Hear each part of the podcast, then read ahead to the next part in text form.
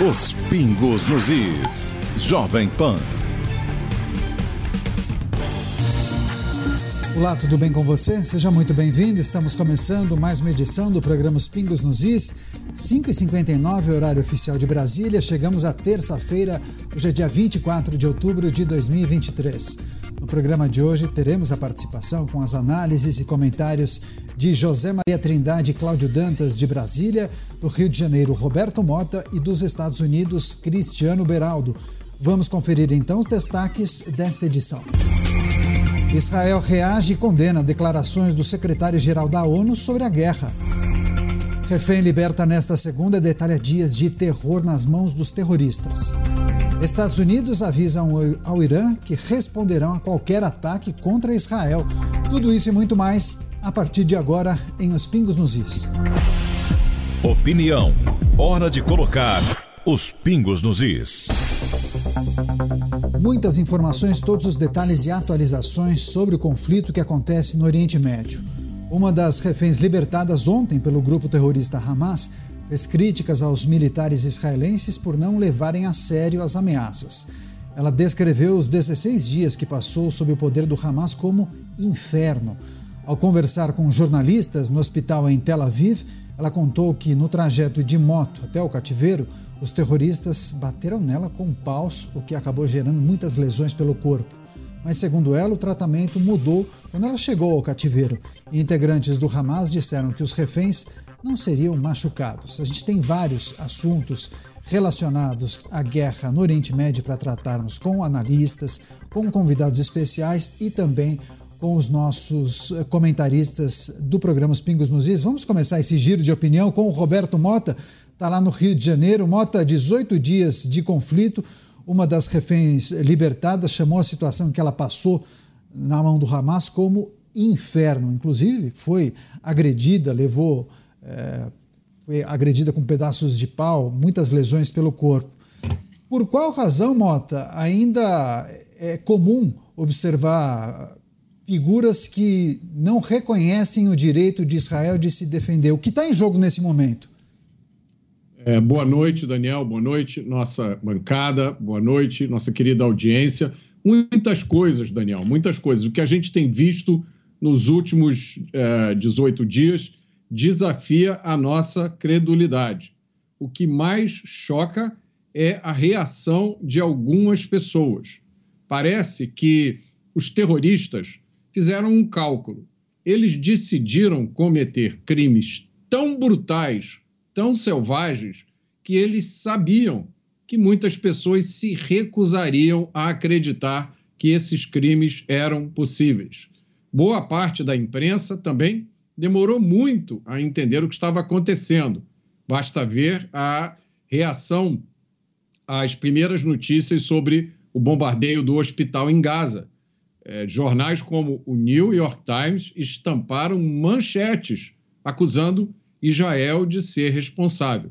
O New York Times ontem admitiu que estava errado e que deveria ter feito o dever de casa. Ora, se isso acontece com o New York Times, imagine com os outros veículos de mídia.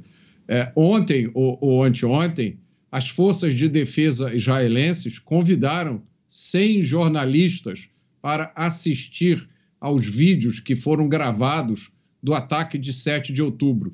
Muitos desses vídeos foram gravados pelos próprios terroristas. Os jornalistas ficaram absolutamente chocados com as cenas de barbárie que eles viram. Entre outras coisas, estavam ali naquelas imagens o assassinato de um pai pelos terroristas na frente dos dois filhos pequenos.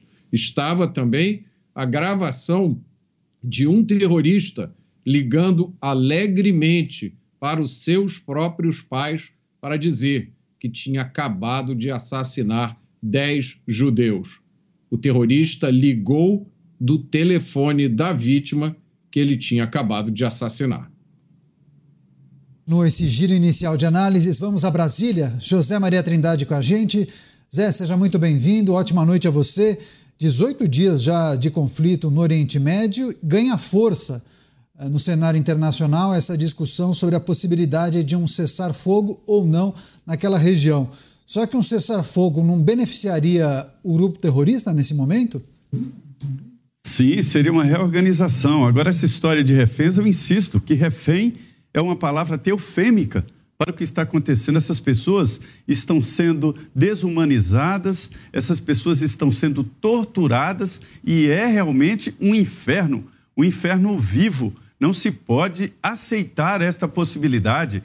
Isto é crime de guerra e já justificaria por si só uma intervenção internacional contra esta possibilidade. Eu estou achando que os presidentes estão passivos demais diante desta história de colocar como reféns. Veja bem, não são prisioneiros de guerra, não são militares, não são militantes, são cidadãos comuns, alguns turistas, viu? Desculpa eh, esta minha reação, mas, em primeiro lugar, muito boa noite, Daniel. Boa noite, Dantas, que está aqui em Brasília. Boa noite, Mota. Boa noite, Beraldo. E boa noite a você, que sempre nos acompanha aqui nos Pingos nos Is. E isto é muito importante e nos deixa orgulhosos aqui da sua participação e da sua, do seu acompanhamento aos Pingos nos Is. É, essa possibilidade, que foi até é, uma, uma proposta do Brasil de se criar um cessar-fogo, está fora de contexto. A abertura de um corredor é, humanitário, isso é possível, mas a contrapartida teria que ser a libertação imediata desses presos, que eu acho que reféns é um nome até bonito pelo que eles estão fazendo pelo que eles estão passando. São famílias, estão em subsolos, em corredores, maltratados. Isso é pior do que prisioneiro de guerra. Todas as cartilhas militares falam da dificuldade de ser prisioneiro de guerra. Em certos momentos é melhor morrer do que ser um prisioneiro de guerra. E agora existem prisioneiros que ninguém sabe classificar. Não são prisioneiros de guerra, são sequestrados. Né? Então, antes do cessar-fogo, é preciso fazer o corredor humanitário, sim, e a libertação imediata dessas pessoas que foram sequestradas. Um cessar-fogo beneficiaria o grupo Hamas ele já conseguiu o que queria em quase todos os pontos. Primeiro, espalhou o terror, é o objetivo dele. O grupo Hamas quer é isso. Segundo, demonstrou uma força. Demonstrou uma força usando armas ali que, que estavam à disposição, mas demonstrou uma força, organização política e uma reação. Agora, o último intento desse grupo Hamas é mostrar, através de imagens e fotos, que Israel exagerou, de que Israel é, é, genocida no sentido de tentar fazer uma limpeza étnica. Então, a realidade agora é que a guerra passa a ser de comunicação para o Hamas. Israel não pode retroceder. Se o objetivo de Israel é evitar que isso se repita, esses ataques, tem sim que ir atrás de todos os, os integrantes do Hamas e eliminar, e depois ver o que fazer na faixa de Gaza. Mas esse tem que ser o objetivo. Um cessar-fogo agora seria a oportunidade de reorganização do grupo terrorista. É isso. Vamos saber como é que está a situação em Israel, Zé e amigos aqui do programa Os Pingos nos Is. Vamos imediatamente a Israel conversar com o César Novaes, brasileiro que mora na cidade de Ashdod, município inclusive fica próximo à faixa de Gaza e tem sofrido com os constantes bombardeios e também muitas ameaças. César, seja muito bem-vindo mais uma vez aqui à Jovem Pan News passado de meia-noite, né? Meia-noite e oito aí eh, em Israel. Muito obrigado pela gentileza mais uma vez. Eu agradeço mais uma vez a oportunidade de estar aqui com vocês e expor o sentimento dessa situação toda. Pois é, você está nessa cidade que fica a menos de 40 quilômetros da faixa de Gaza. A gente conversou numa outra ocasião. Você disse que trabalha com, com logística, com transporte. Eu imagino que a sua atividade esteja paralisada, você ainda em casa. Enfim, passados 18 dias desse conflito, qual é a situação nesse momento? É, entendo eu, muito medo, apreensão, mas as explosões ainda são frequentes. Conta pra gente como é que está o dia a dia.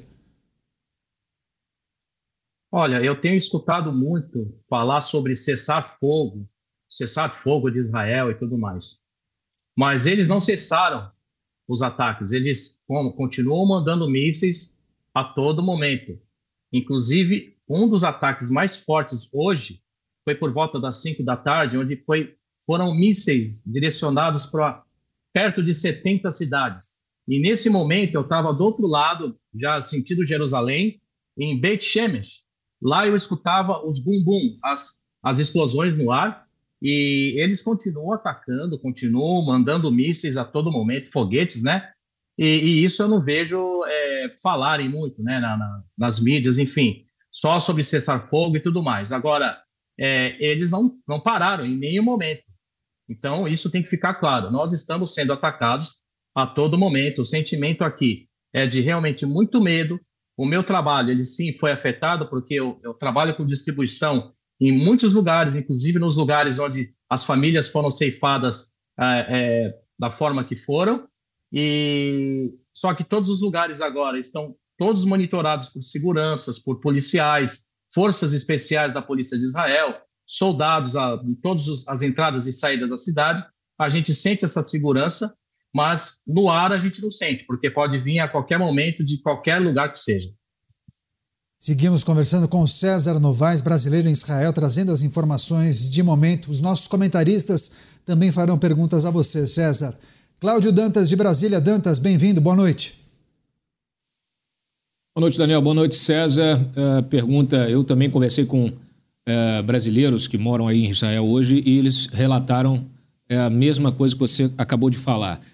inclusive, moradores de cidades vizinhas conseguiram ouvir os estrondos das explosões, então a gente percebe que há uma escalada no sentido de um maior poderio bélico e que, naturalmente, isso tem a ver com a entrada, com a participação ainda mais forte do Hamas nesta guerra. Minha pergunta a você é, é qual é a percepção hoje interna de vocês em relação a esse conflito? Vocês conseguem ter essa noção de que há um, um cerco maior, de que o Hamas está é, mais presente nesses bombardeios? É, o governo internamente ele informa a população de alguma maneira? É, vocês têm tomado medidas extras de segurança? Olha, a percepção é que quem continua atacando de verdade é o Hamas. Porque aqui nos nossos uh, sistemas, onde a gente recebe as informações é, online do que está se passando, dos ataques, de onde foram lançados os foguetes, é, eles estão aqui mais para o centro, é, no sentido, uh, sentido deserto aqui da Judéia. Então, essa parte, ela não tem, assim, no meu leigo entendimento geográfico, assim, é, eu, não tem a ver com o Hezbollah, não tem a ver com o outro lado. Então, eu nem gosto de falar o nome dessas, desses grupos aí, porque são todos a mesma coisa. Para mim, são todos assassinos e não, eu não gosto nem de falar o nome. Para mim, todos são iguais e, para mim, é, não tem que dar ênfase nesses caras. Mas, para mim, são esses mesmos que iniciaram, eles que continuam. Os outros, eles estão tentando jogar uma bomba aqui, outra ali, no meu leigo entendimento, mas eles não, eu acho que eles não vão seguir com isso porque já é, já, isso já está claro que todas as potências do mundo, da Europa, estão com Israel, estão com a verdade. Então eu acho que um espaço pequeno de tempo aí, pode não ser amanhã ou depois, mas eu creio que isso vai se desenrolar de uma forma que pode surpreender todo mundo. O dia a dia de um brasileiro em Israel durante essa guerra, estamos conversando com o César Novaes. Agora a pergunta é do Cristiano Beraldo. Beraldo, bem-vindo, boa noite. Boa noite, Caniato. Boa noite, César, a toda a nossa audiência. César, é, como é que é a sua visão? Você é, é um imigrante, né? Saiu do Brasil, foi para Israel, é, acompanha de perto a dinâmica de um país que está é, é, permanentemente atento e lutando pela sua sobrevivência, o seu desenvolvimento, seu fortalecimento. E agora, com esse episódio, e a gente vê um volume de desinformação absurdo no mundo inteiro, também no Brasil, é, como é que você vê o, a comunidade judaica mundo afora a partir de agora? Quais são os desafios a serem vencidos, tendo em vista todos esses ataques que vêm é, sofrendo por parte de pessoas que, de um lado, dizem defender a inclusão, a igualdade, e quando tem oportunidade se manifestam de forma tão agressiva e antissemita como a gente tem assistido? Olha, eu acho que nós estamos é, vivenciando um momento onde, tentando ver pelo lado positivo toda essa situação que está se passando no mundo agora, é, as coisas estão acontecendo às claras. É, as pessoas estão mostrando realmente quem são. Então, eu acho que esse é o momento onde está acontecendo uma purificação. aonde o mundo está entendendo quem é quem. E isso acontecendo, já, já está havendo uma comoção pela verdade. Mesmo esses que ainda relutam em entender a situação, tudo que os judeus passaram na época do Holocausto, a perseguição que, que vem seguindo no decorrer das décadas, dos anos, é, hoje está ficando claro quem é quem. E não só é, para os judeus, para os cristãos, mas também para os muçulmanos. Eu tenho escutado que as próprias lideranças dos muçulmanos eles não estão gostando disso, eles, porque a maioria dos países que, que não compactuam com isso são países prósperos. Os países que têm ainda algum comando de terroristas, você, é só você ver como que é a situação do povo de lá. Então, eu creio que isso sim está mostrando ao mundo quem são as pessoas, o ódio que elas têm. Muitos estavam adormecidos, né, porque não podia expor. Agora essa foi a oportunidade de todo mundo aflorar. Olha, agora eu não gosto de judeu, vou fazer mal para judeu. Então, eu acho que isso é muito triste, mas é, eu acho que vai haver é, uma purificação e a era da luz ela vai chegar ao mundo. Vai ter um momento onde todos vão estar nos seus devidos lugares e, todo, e todos em paz. Claro que à custa de tudo isso que está acontecendo, tantas vidas ceifadas, tantos inocentes é, estão passando por tudo que estão passando para mostrar para o mundo quem realmente é quem. Eu fico muito triste com isso. Eu acho que agora a comunidade judaica ela está mais unida, ela está mais forte é, é, existe um, um, mover muito forte em relação de que isso não vai, não pode acontecer, é inaceitável esse negócio de, de, de holocausto de novo. Então, é, eu, eu vejo por esse lado mais sentimental. O sentimento aqui de Israel é que as coisas, no meu entendimento, é que as coisas elas vão começar a melhorar. Pode não ser agora, mas isso vai acontecer, porque está na cara de todo mundo. Gente, vai ter uma hora que as pessoas as pessoas que não entenderam o que está acontecendo hoje, vai chegar no momento falar, poxa vida, como que eu pude apoiar isso? Como eu pude ser contra? Todas as vidas valem, não tem essa de judeu, palestino, todos cristãos, todos, todo ser humano merece viver dignamente. Então, é, eu acho que sim, a, a, a comunidade judaica ela está saindo dessa, vai sair dessa situação muito mais fortalecida como um povo vencedor. Pergunta agora de José Maria Trindade. Certo. O César, é, muito boa noite. Eu queria saber é, qual é a imagem que Israel, o povo de Israel, tem do brasileiro, do Brasil e também a faixa de Gaza ali entre Hamas e palestinos. Qual é a imagem, o que é que eles acham do brasileiro aí e o posicionamento do governo brasileiro sobre essa guerra? Olha, é, eu, eu, eu às vezes até tenho vergonha de dizer que sou brasileiro porque eu vejo uma boa parte, uma boa parte das pessoas onde eu convivi, pessoas que cresceram comigo, pessoas num, num convívio geral. Eu fiz 50 anos agora. Pessoas que conhecem a família, conhecem todos, conhecem a história. Mesmo assim, então é é chato a gente falar que tem vergonha, porque é um momento onde não se tem o bom senso, onde não se tem é o sentimento puro do acontecimento. Poxa, é um dos nossos. Estamos todos juntos aqui. Então vamos, vamos ter uma, uma, uma, uma proximidade, vamos ter uma solidariedade de verdade. E eu não sinto isso do Brasil. Sinceramente falando, eu não sinto isso do Brasil. Todo mundo em cima do muro. Eu conheço muita gente, ah, amo Israel, ah, I love Israel. Eu não estou vendo ninguém expor isso nas redes sociais, expor a, a, a decepção que está tendo com, com, a situação, com o que aconteceu com todos os, os israelenses, as crianças, as famílias sequestradas. Eu não estou vendo ninguém expor de boca aberta, mas eu vejo muita gente falando ao contrário. Então, hoje, eu, eu sinto vergonha do que o Brasil, do, do posicionamento dos governantes do Brasil. Isso, para mim, é uma vergonha. Ah, porque eles estão tendo consciência, alguns brasileiros estão tendo consciência. Desculpa, para mim, essa consciência ela ainda não está sendo mostrada de verdade tem que ser sacramentado, ir a público e falar o que está sentindo, não ficar em cima do muro. Falar a realidade. É respeitado. Se você não gosta, ok, seja respeitado, mas também não jogue mais linha na fogueira. É, é essa situação que está acontecendo agora. Muitas pessoas jogam nem na fogueira, quer ver o circo pegar fogo. Não sabem o que está acontecendo lá. E eu vou dizer mais, mais uma coisa. É, eu respeito muito o trabalho de muitos especialistas, de muitos acadêmicos, é, relações internacionais, tudo mais. Mas olha só, essas pessoas elas são formadas, elas estudaram o que se passou. Elas são formadas em algo que já se passou. O futuro ninguém sabe.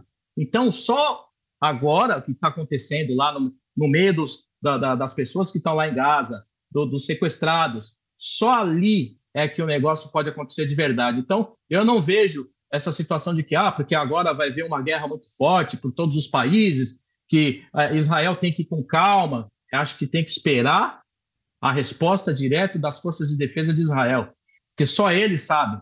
E outra coisa, eu vejo muito se falar, porque o Hamas deu uma nota falando que liberou uma é, liberou as duas senhoras e as senhoras falaram o que falaram no ar, mas ninguém sabe quais foram as condições que elas saíram de lá, como elas foram instruídas a falar para o mundo o que aconteceu ali dentro, mesmo porque elas ainda têm familiares lá dentro, tem um marido lá. Então, é uma coisa muito. É, é, isso é muito sério. A gente não dá, não dá voz, a gente tem que dar voz a essas pessoas que saíram, mas entender o porquê que ela está falando isso.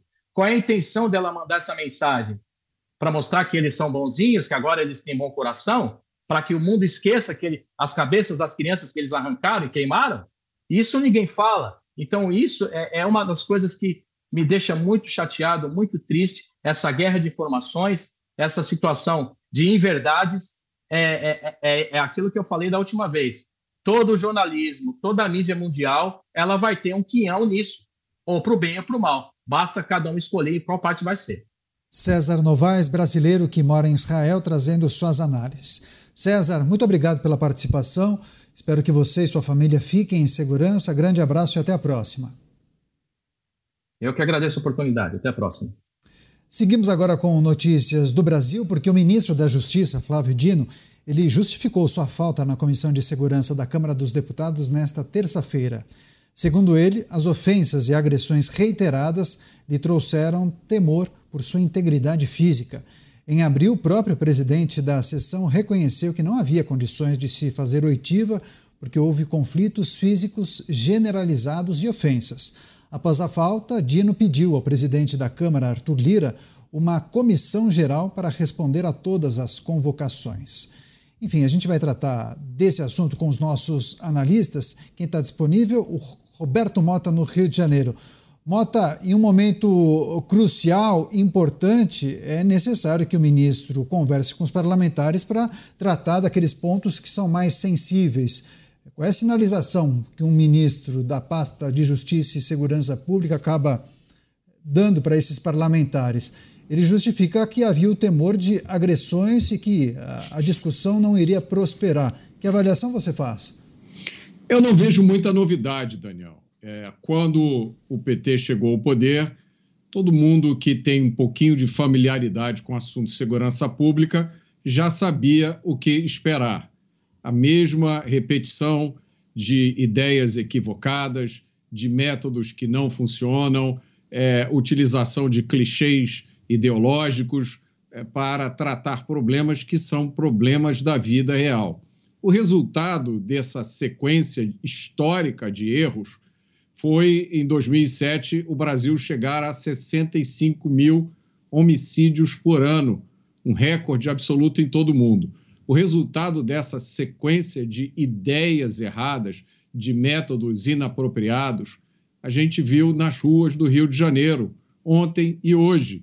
É a, a mais absoluta impunidade que estimula os bandidos a cometerem todos os tipos de crimes, porque eles sabem que a punição é muito pouco provável e, se ela vier, ela será muito leve. Por isso, as nossas ruas estão ocupadas pelos mesmos criminosos que repetem sempre os mesmos crimes. São presos pela polícia, com risco da sua própria vida, ficam pouco tempo nas penitenciárias, que, aliás, são dominadas pelas facções criminosas, depois voltam às ruas para cometer novos crimes.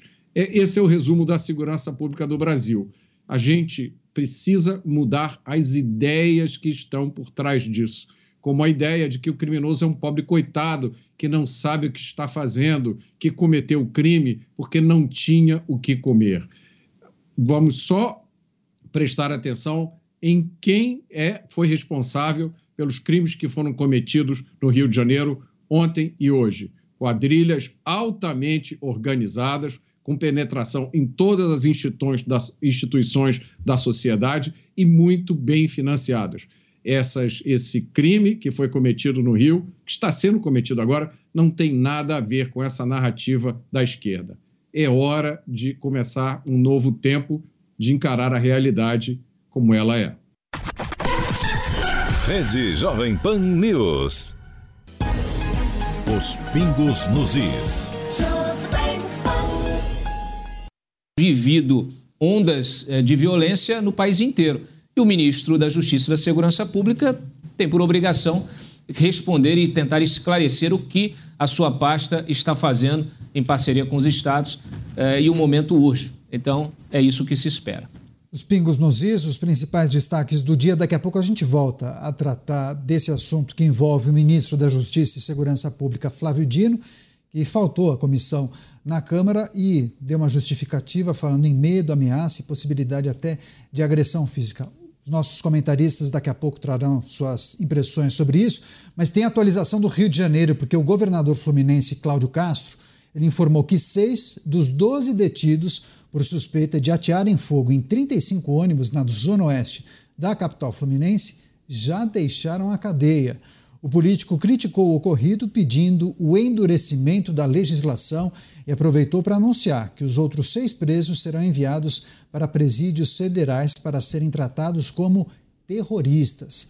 A ação dos criminosos aconteceu depois da morte de um miliciano durante o confronto com a Polícia Civil, ampla cobertura da Jovem Pan News. Inclusive, Lula e o ministro da Justiça, Flávio Dino, lamentaram os ocorridos, mas descartaram intervenção federal no Rio de Janeiro. Vamos fazer um giro com os nossos analistas. José Maria Trindade faz sentido a reclamação do governador? Isso pode explicar parte dos problemas na área de segurança pública, mas não é só isso, né, Zé? Olha, é, Daniel, essa situação do Rio de Janeiro explicita a falta de um, de um arcabouço legal nacional para definir a segurança pública no Brasil. É preciso ter uma lei orientando o que os governadores devem fazer e como o governo federal deve participar. O ministro da Justiça, Flávio Dino, fez algumas determinações. Aumentou o efetivo da Polícia Federal no Rio de Janeiro, mandou mais equipes da Força Nacional, mas depende de outros estados para aumentar a presença da Força Nacional no Rio de Janeiro, porque a Força Nacional é composta de, de é, policiais dos estados, né? Mas não, não parou aí. É, entendeu o ministro da Justiça que era um momento de aplicação das forças federais. Só que há por aqui, Daniel, uma resistência muito grande à GLO, garantia da lei e da ordem. Aquela intervenção que foi é, é, decretada pelo então presidente da República, Michel Temer, que levou o general Braga Neto a ser o interventor, interventor da, da segurança pública no Rio de Janeiro. É, Lula não descartou totalmente, mas imediatamente não aceitou. Chamou para uma conversa o ministro da Defesa, José Múcio, e vai ouvir dele a avaliação de como pensam os integrantes das, da, das Forças Armadas sobre a participação nesse, nesse é, processo. É, há uma divergência muito clara entre a gestão atual do Rio de Janeiro, né, Cláudio Castro, e o governo federal. E alguns deputados estão fazendo o meio de campo, principalmente alguns integrantes da Comissão de Segurança Pública da Câmara dos Deputados. A ideia é fazer uma participação maior do governo federal nesse processo. Ninguém sabe como, a não ser GLO. E o governo teogeriza a GLO. Não quer saber, é, é um, uma, um, uma barreira ideológica, é, existem projetos do próprio PT para acabar com a possibilidade de GLO. Então, é uma situação meio complexa essa de falta de regulamentação da participação do governo federal nos estados. Ou dá uma autonomia total aos governadores, né? ou estabelece uma maneira do governo federal participar, não pode ficar desse jeito. Daqui a pouco a gente volta a tratar dessa situação que envolve o Rio de Janeiro. A gente retoma os assuntos da guerra no Oriente Médio. Vamos conversar com o Ricardo Gangs. Ele é rabino e também professor na Universidade de Bar-Lan, em Israel, a quem agradecemos demais pela participação. Professor, seja muito bem-vindo mais uma vez aqui à Jovem Pan News. Muito obrigado pelo convite. Perfeito. Rabino, queria pedir naturalmente suas impressões. Chegamos ao 18º dia de conflito várias discussões no âmbito internacional, Conselho eh, de Segurança da ONU, sobre a possibilidade ou não de um cessar-fogo. Uh, o embaixador israelense subiu o tom contra o secretário-geral da ONU, Antônio Guterres, e, naturalmente, as expectativas para a possibilidade de uma nova ação de Israel na faixa de Gaza, uma ação por terra, também sob a justificativa de resgatar os reféns. Que avaliação é possível fazer desse momento e o que é mais importante salientar agora? Então vamos lá. O, o clima aqui é mais ou menos o seguinte: a expectativa é que Israel continue os ataques, os ataques aéreos é, ainda durante um tempo. Há uma possibilidade que tanto a Europa quanto os Estados Unidos tenham pedido que Israel é, atrase um pouco a, a entrada em Gaza por terra. E o motivo é, por um lado, para lidar com a questão dos reféns, que quem está tratando dessa questão é, são canais diplomáticos, principalmente através do Catar. E, por outro lado, outro, outro motivo é a quantidade de ataques antissemitas que é esperada ao redor do mundo quando Israel inicie a entrada por terra em, em Gaza. Então, só o fato de Israel, depois do Hamas ter executado mil pessoas é, é, em um só dia, né, a quantidade de mortes ainda foi maior do que isso, pegando dois dias, maior quantidade de mortes que a gente vê desde o. É, se for pegar a quantidade de judeus mortos num dia, foi desde o Holocausto, isso teve um impacto imenso aqui. E aí Israel formalmente declara, declara guerra contra o, o Hamas no parlamento. Só essa declaração teve, em contrapartida, uma série de ataques antissemitas no mundo. Em Detroit, teve uma, uma diretora de uma sinagoga que foi morta. Na França, chegaram a fechar tanto o Louvre quanto o Palácio de Versalhes. Então, há, há essa pressão da Europa e dos Estados Unidos para que Israel é, dê algum tempo para que eles se preparem possíveis ataques antissemitas. Então, isso é uma questão.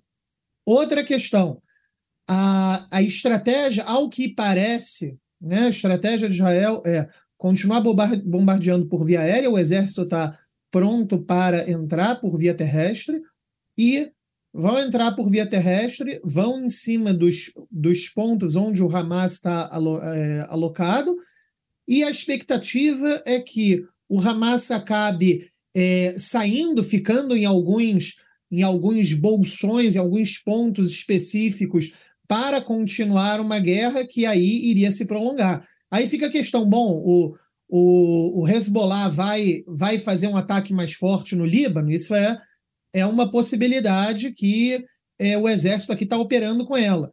Uma outra possibilidade que é também é, difícil de, de, de saber é como os é, habitantes da, das regiões da autoridade palestina irão reagir.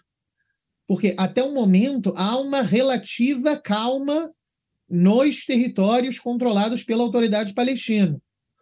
Contudo, há de lembrar que, mesmo nesses territórios, nós temos aí é, algo como 60% da população que apoia, por exemplo, é, atentados suicidas.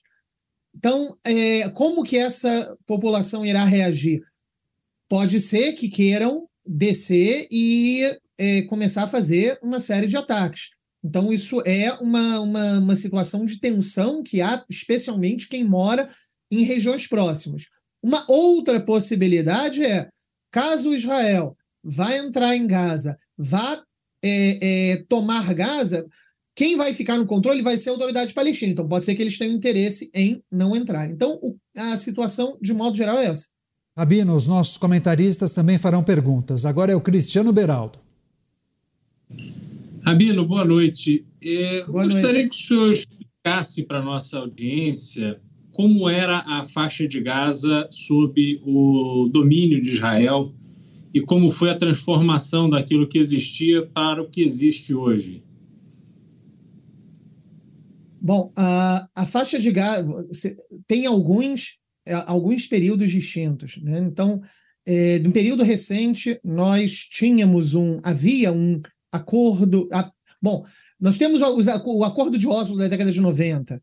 Né? Então, depois do acordo de Oslo, a faixa de Gaza é dada para que a, que a autoridade palestina tenha um gerenciamento e há, junto com esse gerenciamento, há uma é, um gerenciamento conjunto na parte de segurança com Israel.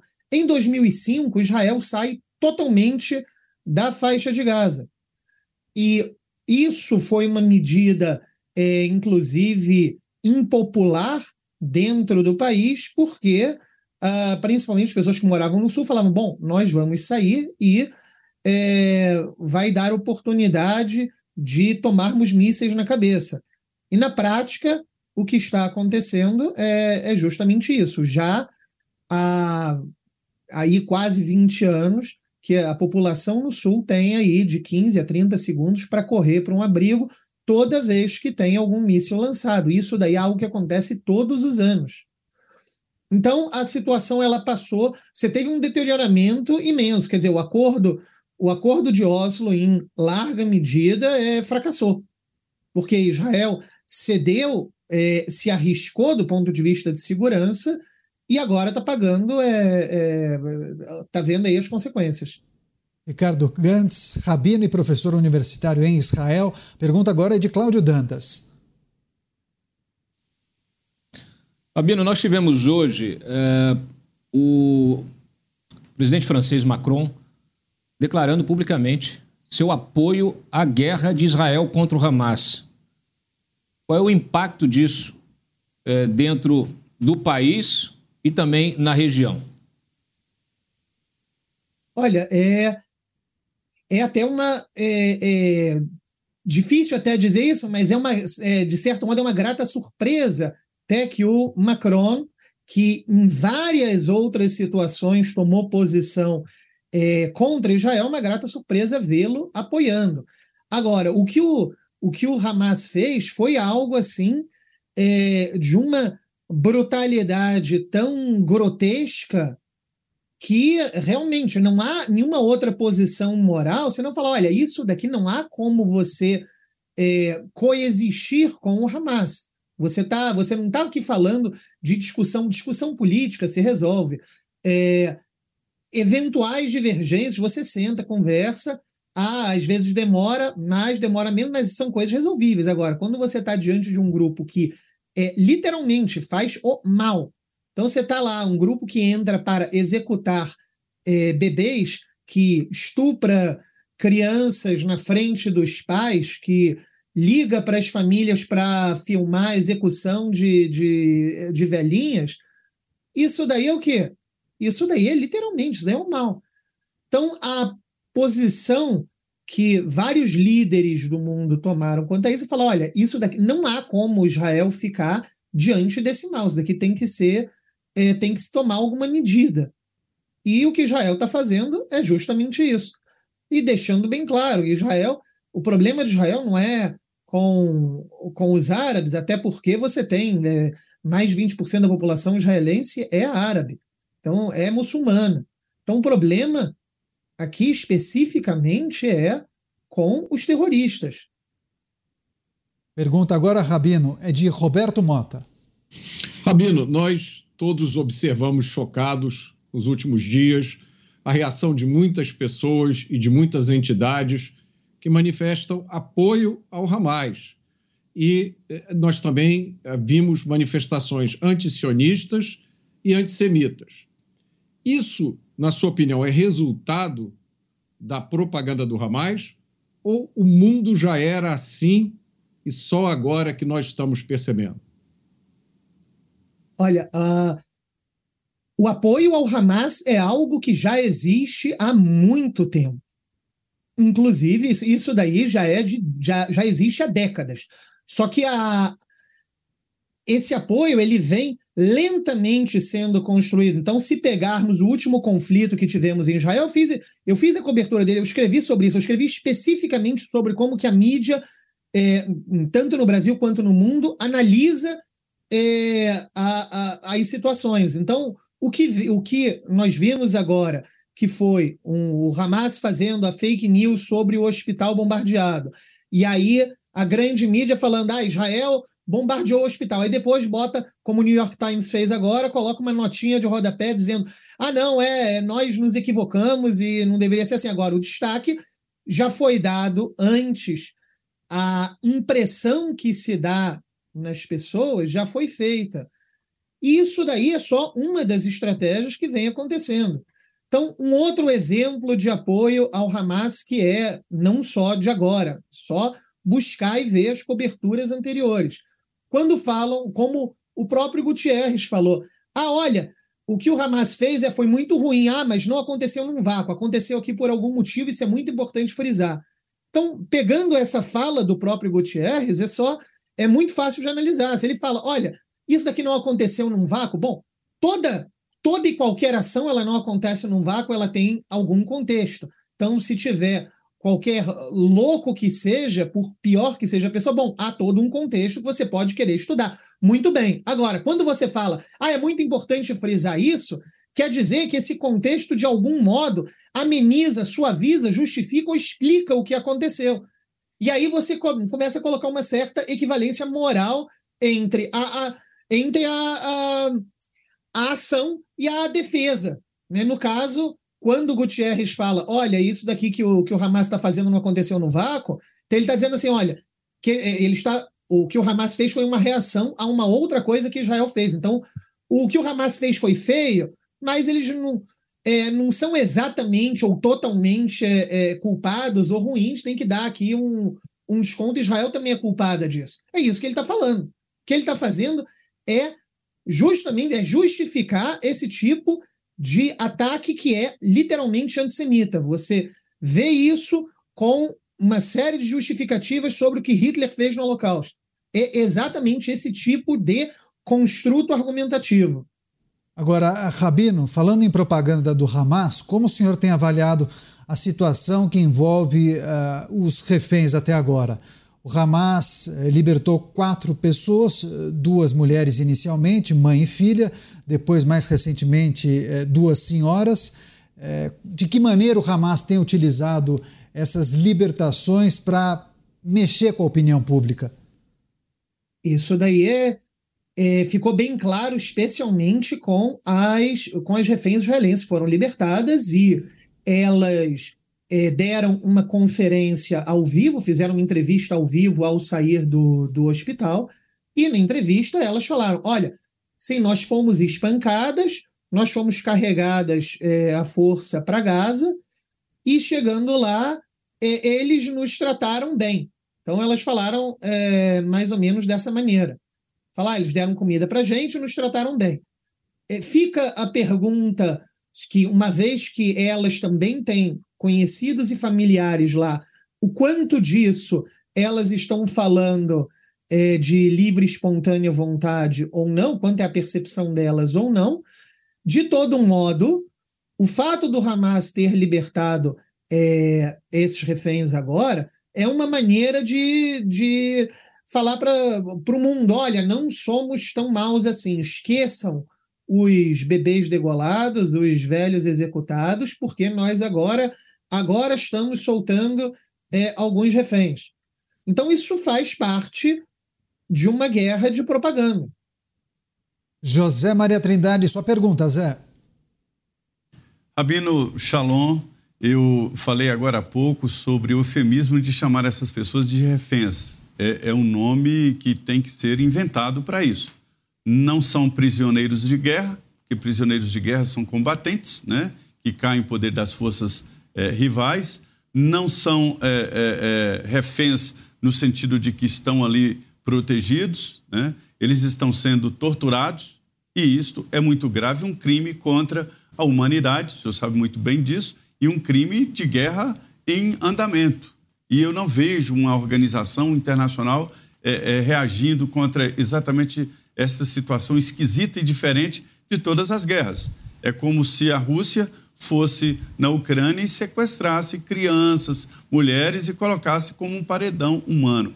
Mas eu queria saber do senhor é sobre o que está acontecendo lá na faixa de Gaza. O senhor deve ter um, um relacionamento com outros religiosos, inclusive pessoas que moram lá. Como está a situação, inclusive, de reféns? O senhor tem essa, esses relatos? Sim, tenho sim. É, então, primeiro, quanto aos soldados que estão lá, que eu também conheço pessoas que estão esperando, o exército está preparado, é, os soldados estão esperando o comando do comando é, da, da esfera política para entrar em Gaza. Então, os soldados já, estão, já foram chamados, estão prontos em treinamento e estão só esperando a autorização da esfera política. Então, isso é uma coisa. Outra coisa, há dentro de Israel 500 mil pessoas aproximadamente fora de suas casas, de, uma, de um modo ou de outro, refugiadas. Então, nós temos pessoas do norte, tá? que o, o, governo pediu para que essas pessoas saíssem, pessoas que moram perto da fronteira com o Líbano, devido a um medo de um, algum ataque do Hezbollah, o governo pediu para que essas pessoas saíssem. Então, são mais de 40 comunidades que foram evacuadas. E no sul, há também várias comunidades ao redor da faixa de Gaza que foram, é, é, que foram atingidas e estão sendo constantemente atingidas por foguetes e até mesmo em cidades grandes, como Sderot, que as pessoas, é, nem todos têm dentro de seus prédios algum abrigo antibombas que eles possam correr para se esconder. Então, essas pessoas saíram de suas casas, pa boa parte até com apoio do governo, e foram é, ou para uma região, para a região central do país, para Tel Aviv e arredores, ou ah, quem tem amigos, parentes, alguma outra região um pouco mais tranquila, e muitos foram mandados para Eilat. Eilat é uma cidade que fica bem no sul de Israel, mas fica aí a mais ou menos duas horas e meia de carro, da, ou três horas, duas, é, duas horas e meia de carro da, da faixa de Gaza, e os mísseis não chegam em Eilat. Normalmente, é, jogados de lá não vão para Eilat. Então, acaba se tornando um ponto é, de refúgio e a situação ficou tão dramática que, tanto em Eilat quanto no centro de Israel, construíram até mesmo abrigos temporários, porque tanto os hotéis quanto os Airbnbs estão esgotados. Então é difícil achar um, um... Há pessoas que estão de maneira voluntária abrigando gente. Então você vê isso em grupos de WhatsApp, de vez em quando eu recebo. Ah, tem tantas vagas assim, se precisar, tem esse telefone, tem aqui o contato, mas são 500, 500 mil pessoas que estão fora de suas casas dentro de Israel. Ricardo Ganks, rabino e professor universitário em Israel. Rabino, muito obrigado mais uma vez pela gentileza em conversar com a gente aqui na Jovem Pan News. Espero que o senhor esteja em segurança e voltaremos certamente a conversar em breve. Até a próxima. Muito obrigado. Contem sempre comigo.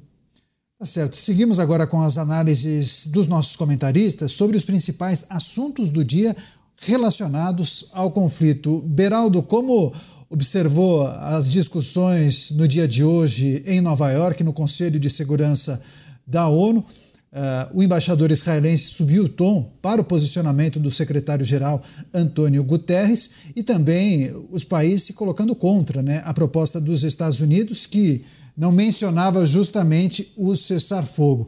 Há dois grupos uh, muito claros, né, justamente por conta desses termos que são utilizados nessas propostas que são elaboradas, né? É, mas é mais que isso, Caniato. A gente vê, é, sem dúvida nenhuma, países tendo, ou líderes de países tendo comportamentos bastante distintos, e você vê é, que, em, em grande parte, a gente viu isso no Brasil, há uma resistência em assumir o óbvio, num caso em que o óbvio é, está mostrando ali quem foi atacado, quem teve sua população violada, né? mas talvez pela distância, pela falta de experiência, de vivência num ambiente tão violento como esse que existe em Israel hoje e tão tenso que existe há tanto tempo ali entre Israel e a Palestina, a faixa de Gaza, talvez esse desconhecimento leve a ter essa, essas interpretações simplórias. Agora, parece que o grande é, perdedor é a ONU, né? A ONU incapaz de fazer algum movimento concreto para buscar uma solução efetiva é, durante o curso dessa guerra.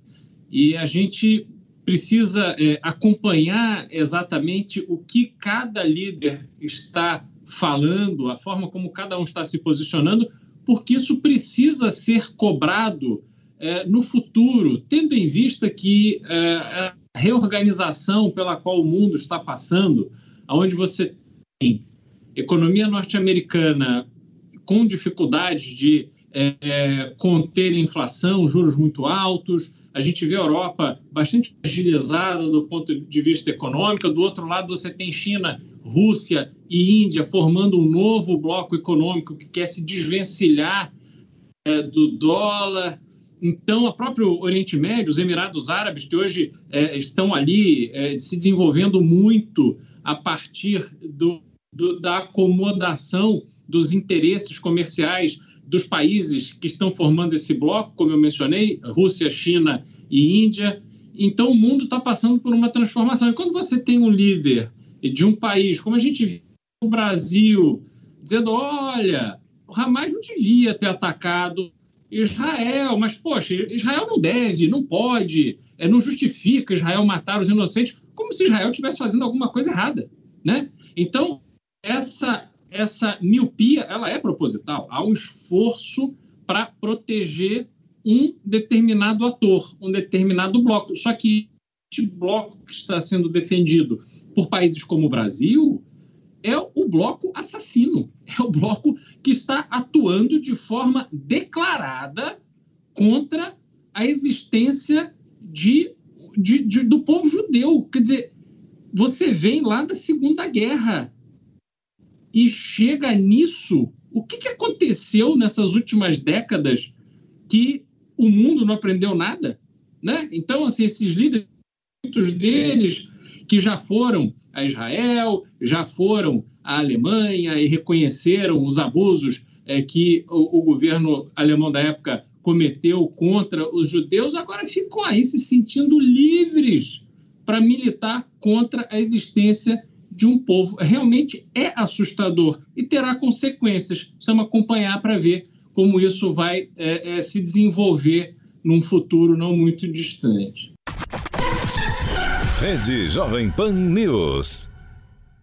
Olá Brasil, aqui é o Pablo Spire e eu tenho uma dica para você que quer se tornar um expert nos investimentos. Os meus cursos Touro de Ouro 1 e Touro de Ouro 2. Nesse combo você terá mais de 53 aulas para aprender a falar de igual para igual com seu assessor de investimentos. Acesse agora newcursos.com.br, N I U cursos.com.br e junte-se aos meus milhares de alunos que já aprenderam a montar a sua própria carteira de investimentos. Vai, Torinho! Os pingos nos is. Ou seja, um Estado que não concebe a existência de Israel. O Hamas nunca defendeu a solução de dois Estados. O Hamas defende a eliminação do Estado de Israel e do povo judeu. É antissemitismo com antisionismo juntos. É nazismo, gente. E é sempre bom lembrar que um, uma das lideranças é, árabes é, que serve de ídolo né, dessa turma toda, é, que é o, o, justamente o Amin al-Hussein, precursor de Yasser Arafat, ele foi um colaborador nazista. Um colaborador nazista. Então, é, o que a gente está vendo, esses reféns, o Zé Maria botou muito bem colocou muito bem. Como é que a gente chama esse pessoal? Como é que a gente chama esses cativeiros de campo de concentração? Pode chamar, é campo de concentração. E essa libertação, hoje, mostra justamente a propaganda que se inspira na propaganda nazista. A propaganda de que, olha, tá tudo bem. O Hamas vai lá, abre para a Cruz Vermelha, campo limpo, olha só como a gente cuida de, dos nossos né, dos nossos palestinos, agora liberta os reféns e diz: olha como é que a gente cuida bem dos nossos reféns, eles dormem em colchão, eles têm, comem queijo, eles recebem, têm assistência médica. É um absurdo completo. Quem não enxerga que isso é uma manipulação, precisa abrir os olhos. Imagina o relato de uma dessas reféns libertadas hoje diz que caminharam por dentro dos túneis que são subterrâneos em Gaza por duas a três horas. Imaginem você caminhar por um túnel por duas a três horas. É uma cidade que esses, é, que esses terroristas construíram nos últimos 20 anos no subsolo da faixa de Gaza, com dinheiro desviado das ajudas humanitárias, com dinheiro desviado dos investimentos necessários ao saneamento de, da, da, da, da, população, com dinheiro é, desviado de iniciativas, inclusive para geração de emprego. Terroristas que mantêm campos de concentração. Dantas, esses pontos levantados por você são muito importantes. A gente vai receber, inclusive, um convidado especial para tratar disso, o Marco Antônio de Freitas Coutinho. Ele é coronel da reserva do Exército Brasileiro e especialista em relações internacionais, a quem agradecemos demais pela participação. Coronel, seja muito bem-vindo mais uma vez aqui à Jovem Pan News. Boa noite, Daniel. Eu gostaria de também apresentar meus cumprimentos aos nossos comentaristas, José Maria, Roberto Mota, Cláudio Dantas, o Beraldo, e vamos então partir para a nossa, nossa conversa hoje. Pois é, é, estávamos tratando desse alerta feito pelo secretário de Estado norte-americano Anthony Blinken, fazendo um alerta ao Irã, dizendo que os Estados Unidos responderiam de forma decisiva a qualquer tipo de ataque a seu povo. É, Queria pedir naturalmente a avaliação do senhor. O Cláudio Dantas, nosso comentarista, falou em guerra por procuração, concordo com ele. Temos algumas procurações sobre a mesa. Agora, o que representa esse alerta dos Estados Unidos ao Irã? O que um eventual conflito entre essas duas nações poderia desencadear em meio a um conflito que já acontece entre Israel e o Hamas? Bom, é, a principal, vamos dizer assim, o principal indício de que isso já estava sendo desenhado pela estratégia dos Estados Unidos é a presença dos porta-aviões, né? Um e agora está chegando um segundo porta-aviões aí no Mediterrâneo. O grande objetivo desse, desses, desses poderosos meios da, navais e dentro desse, desses porta-aviões tem caças, tem tropas de fuzileiros navais prontas para desembarcar e é justamente evitar é, isolar o conflito, evitar que atores externos, particularmente o Irã, tente interferir de alguma forma no, no conflito que está, que está em andamento. Né? Então, essa, esse alerta do Anthony Blinken ele é, ele é bastante sério, né? e, e a gente nota né, que, por exemplo, as bases americanas, por exemplo, no Iraque e as bases americanas na Síria estão sendo objeto de ataque nesse momento, né, de mísseis, de drones, e é bem provável né, que, que o Irã ele esteja por trás desse tipo de ação. Né? Então, essa preocupação do conflito transbordar além das fronteiras de onde já está, ou seja, Israel e faixa de Gaza, é uma preocupação não grande. E não, eu diria que não apenas dos Estados Unidos, né, mas de toda a comunidade internacional. Sem dúvida alguma. É, Coronel, a gente vai trazer o comentário de um analista aqui da Jovem Pan News, a gente vai retomar e tratar de outros aspectos que envolvem esse conflito entre Israel e o Hamas. José Maria Trindade, Zé, queria pedir também sua reflexão sobre esse alerta de Anthony Blink ao Irã, dizendo que os Estados Unidos agiriam de forma muito rápida e decisiva sobre qualquer tipo de ataque eh, do Irã em relação ao seu pessoal. O que podemos esperar e quais são os cuidados que a comunidade internacional precisa ter nesse momento, hein, Zé? Pois é, é uma demonstração clara da possibilidade de uma, de uma escalada aí nesse conflito, levando a uma guerra regional. E um sinal claro, um aviso claro dos Estados Unidos para o Irã: se contenha, se contenha, porque nós estamos de olho e ataques a Israel significa ataques aos Estados Unidos. É, lá atrás, na semana passada, eu falei é, sobre a posição norte-americana. Os Estados Unidos entraram na guerra. Entraram e esse aviso é um aviso direto ao Irã e a todos que pensem é, é, que, po, que, que, estão pensando ou que possam oferecer ao Hamas condições para a guerra. É, o fim do, do, do, conflito depende é, de, de uma entrada de Israel na faixa de Gaza e uma tentativa, não sei se vai conseguir, né, de acabar com o Hamas.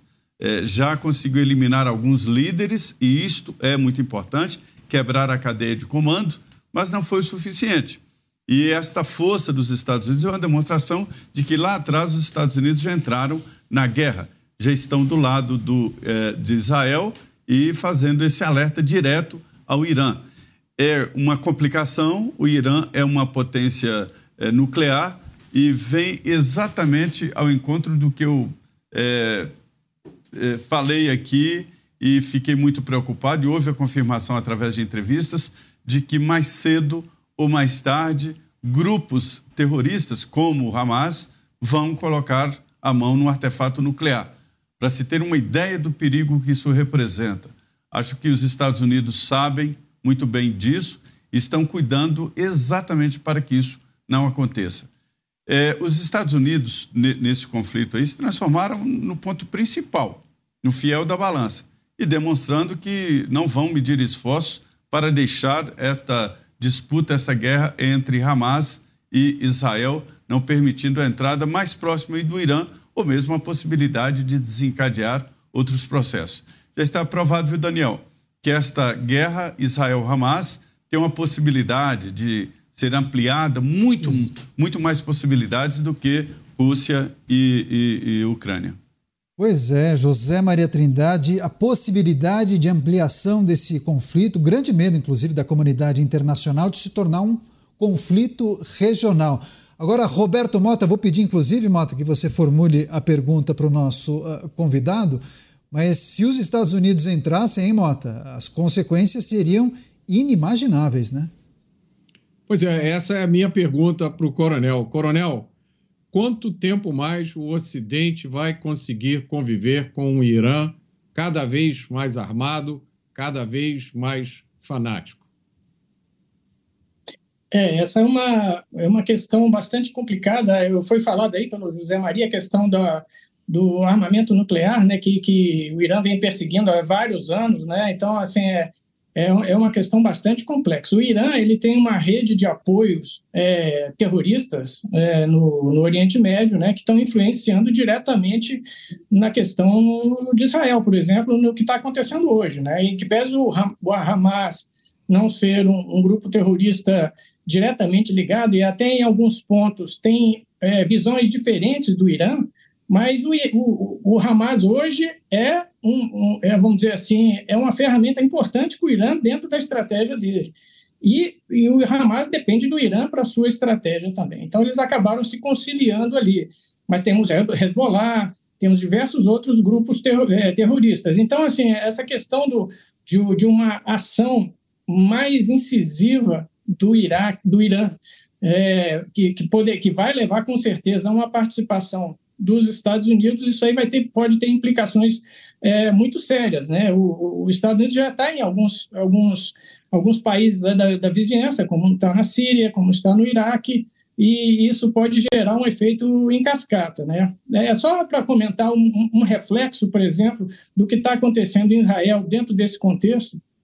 Por exemplo, a liderança do Iraque, que hoje o governo do Iraque é mais é alinhado aos Estados Unidos, é, mas, por exemplo, o discurso feito pela, pela liderança, pelo, pelo primeiro-ministro do Iraque, pelos principais líderes do Iraque, foi no sentido de condenar, condenar Israel. Né? E a população do Iraque, por exemplo, queimou bandeiras dos Estados Unidos, e, ou seja, é, hoje a gente interpreta isso talvez até como uma, um discurso político da liderança do Iraque no sentido de, de falar para falar a sua população, que, tá em, que, que, naturalmente vai querer apoiar os palestinos. Mas isso pode passar de uma hora para outra para uma situação mais, mais abrangente. A Arábia Saudita também, que estava num processo de paz com, com, com Israel, e esse processo foi interrompido. E recentemente, essa semana, o presidente do, Irã, do Irã ligou para o rei da, da, da Arábia Saudita. Ou seja, isso já, já havia uma certa aproximação, mas foi a primeira vez que os dois falaram ao telefone. Então, ou seja, é, é, esse conflito tem uma rede de, de, de ligações, de, de, riscos que podem ser, ser é, levar a uma, uma explosão é, incontrolada desse conflito muito perigosa.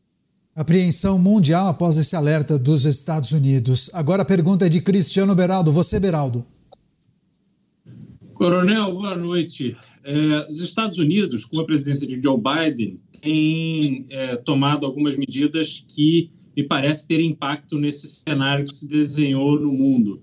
Né? A saída do Afeganistão, da forma que aconteceu, deixando um volume expressivo de equipamentos e armas é, nas mãos de locais ali, que naturalmente parte, pelo menos, desses equipamentos foram parar nas mãos do Talibã. É, como é que o senhor vê o posicionamento dos Estados Unidos nessa atual presidência, né, desde a saída de Trump da, da presidência dos Estados Unidos? Como é que o senhor vê o posicionamento é, no, no cenário internacional? Bom, o posicionamento dos Estados Unidos ele, ele, esteve muito focado nos últimos tempos na questão da guerra da Ucrânia. Né? Então, assim, é, isso levou a mobilizar todo o esforço diplomático, em termos de auxílio financeiro à Ucrânia, e, e, dentro de um contexto maior de uma transformação hegemônica que envolve aí, vamos dizer assim, eliminar a Rússia, deixar provavelmente o, o, o, tabuleiro ser jogado posteriormente apenas entre os Estados Unidos e China. Essa questão que surgiu de repente, que foi a, a, a, esse problema na Palestina, isso altera grandemente esse cenário.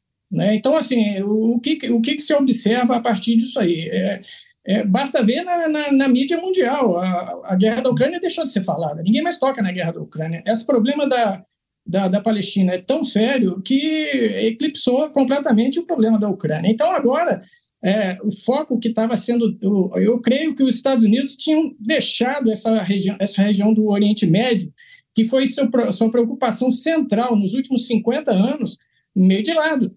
E isso agora está tá resultando uma, numa série de outras complicações que, que, que têm consequências hoje, eu diria, meio é, é, imprevisíveis.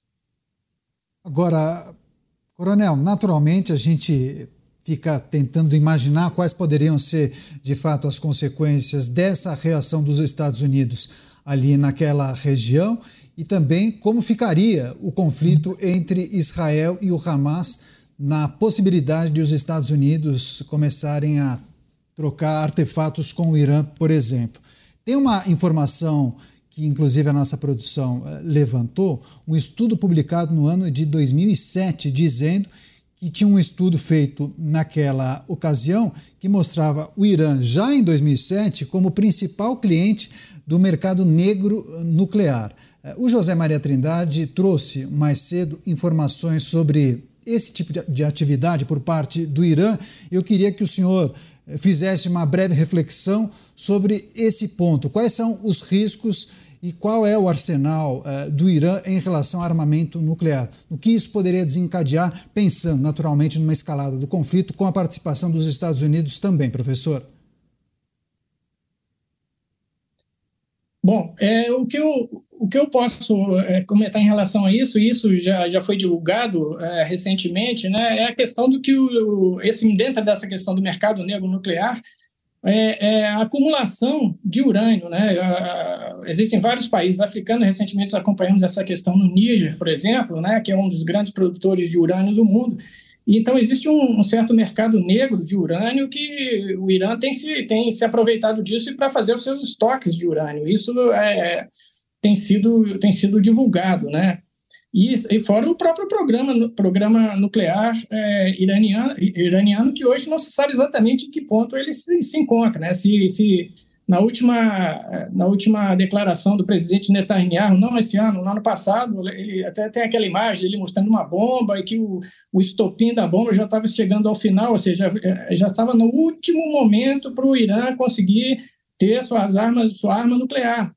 Então, assim, é, as consequências disso seriam, seriam bastante graves, né? Assim, analisando de uma maneira é, mais abrangente outros casos de países que, que obtiveram seus arsenais nucleares, como arsenais nucleares, como o Paquistão, como a Índia, é, e o próprio Israel, né, é, é, nunca houve uma escalada é, para um passo seguinte, né, mas sendo Israel um país nuclear, o Irã sendo um país nuclear, isso vai colocar um, um, um componente novo em toda essa questão de segurança global. Né? Aqueles, todo, todo o arcabouço que de, de, de, de, controle de armas nucleares que foi construído na época da Guerra Fria, hoje não existe mais praticamente, né?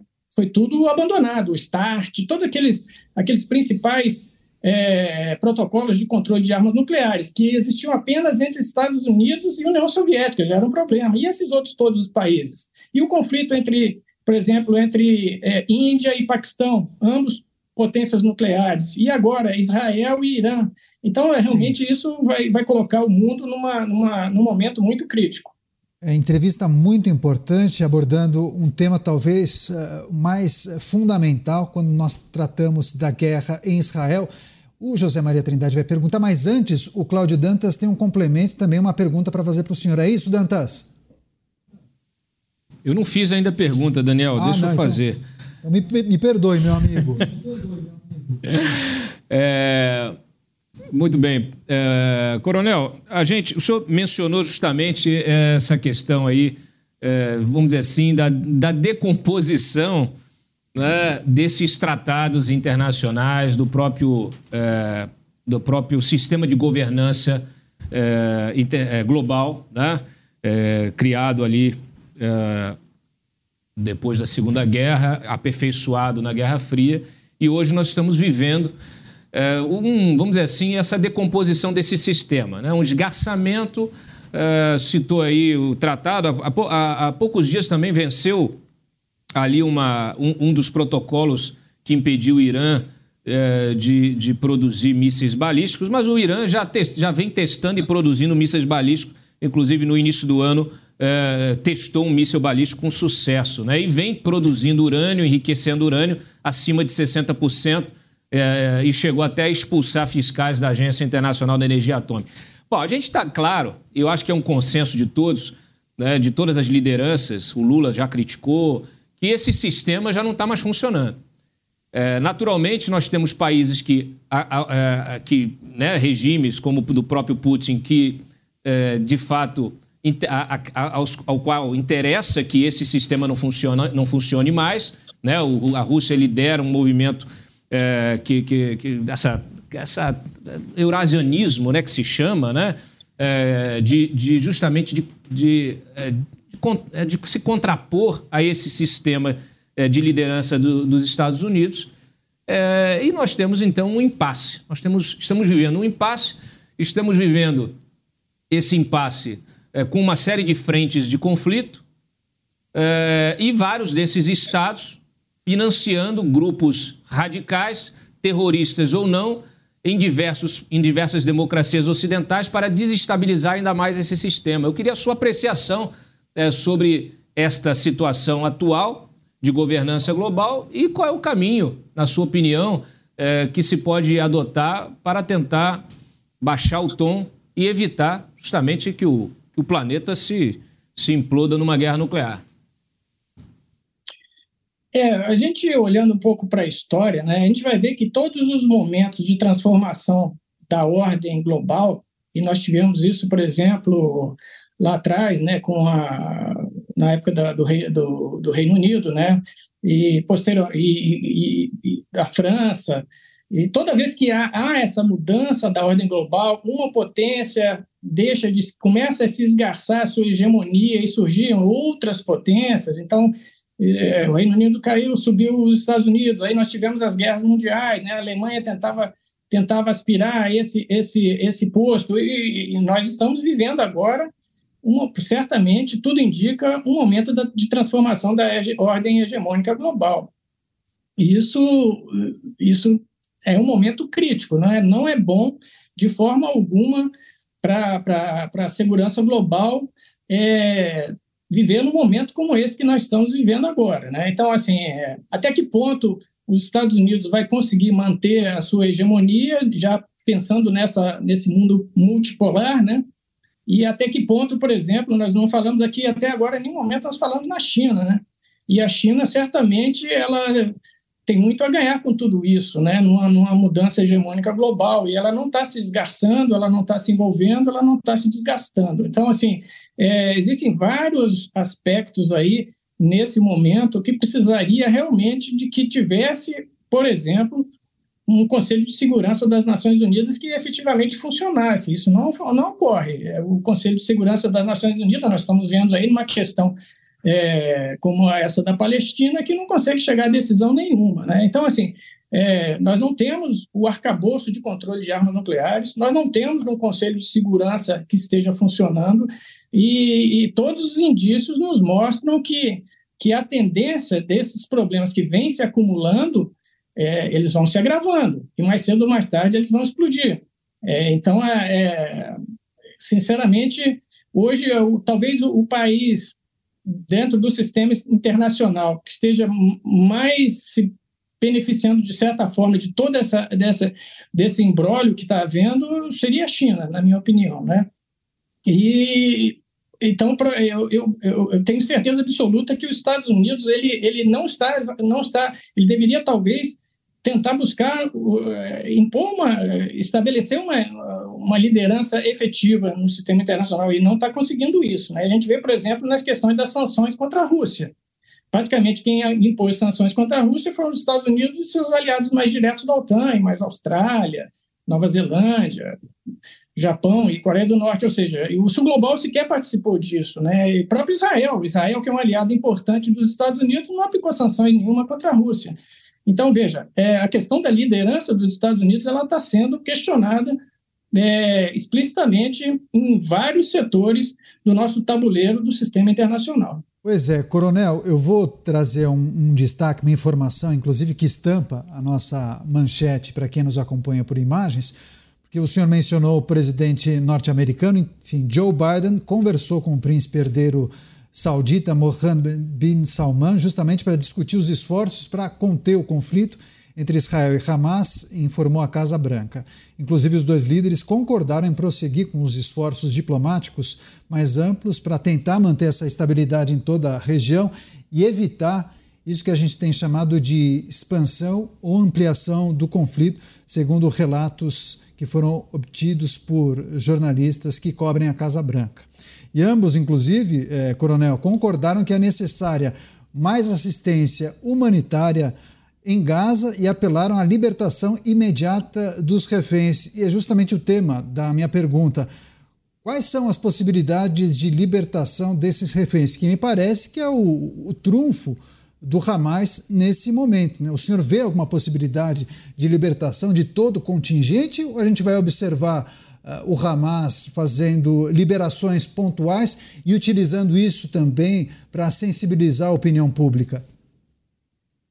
É exatamente o que você falou, né? Então, assim, a estratégia do Hamas ela se baseia em alguns pontos muito, muito importantes, diferentes do que foram as últimas operações. E esse também, vou fazer só um parênteses aqui, explorar uma ideia claro. que eu vi pouco se comentando. Né? No primeiro dia do conflito, o primeiro-ministro Netanyahu ele, ele, ele reuniu a imprensa, o que, que ele falou? Ele falou assim, ó, essa não vai ser mais uma operação, porque nós tivemos operação desde que Israel saiu de Gaza em 2005 a 2007, nós tivemos operações em 2008, nós tivemos operações em 2012, nós tivemos operações em 2014, isso foi num crescendo, mas ele disse, não vai ser mais uma operação, nós estamos numa guerra. Então, diferentemente do, do que foi nas operações anteriores, e é um detalhe, esse é o detalhe que eu queria trazer aqui para o debate, que eu acho que é importante. É, nas operações anteriores, a política de Israel, é, eu costumo usar um, um termo é, meio, meio para representar bem essa ideia. Israel queria quebrar as pernas do, do Hamas, mas não queria que ele fosse para a UTI. Porque o temor de Israel é que algo pior do que o Hamas assumisse a faixa de Gaza, por exemplo, um movimento como o Hezbollah, que é diretamente apoiado por, pelo Irã. Mas só que essa, essa tendência de fazer esse movimento, de tentar enfraquecer o Hamas toda vez que ele começava a lançar foguetes, fazia uma operação e voltava a estaca zero, destruía os túneis e voltava, e o Hamas foi só se, se, se, eh, se fortalecendo e começou a receber apoio do Irã diretamente. Então, assim, Hoje a estratégia do Hamas ela está muito bem delineada. Foi falado aqui, vocês já comentaram a questão da guerra da informação, o domínio da narrativa. Então, assim, eles começaram com atentados terroristas violentos, abomináveis, mas isso levou a opinião pública mundial para a Palestina. Tirou qualquer outro assunto que vinha sendo tratado, como guerra na Ucrânia, ninguém mais sequer fala nisso hoje em dia. Então, foi o primeiro passo deles. Sim. Fizeram 200 reféns. O general que comandava as operações do, das Forças de Defesa de Israel na área está preso. Tá? Ele, ele é um dos, dos, dos, dos reféns. Tem crianças, idosos, 200. Nunca ocorreu isso em nenhuma daquelas operações que, que ocorreram no passado. É uma quantidade muito grande de reféns. Hoje, é, é, o, o, Hamas ele tem uma rede de túneis, de, segundo estimativas, o próprio Hamas fala isso, e, e algumas estimativas confirmam, de 500 quilômetros quadrados. 500 quilômetros de, de, de, de, de túneis. Eu fiz uma pesquisa assim para ver aqui no Brasil, talvez a cidade que tenha a maior, maior extensão de metrô seja São Paulo, né? Talvez até a produção possa confirmar aí, mas pela pesquisa que eu vi, São Paulo tem 100 quilômetros de túneis.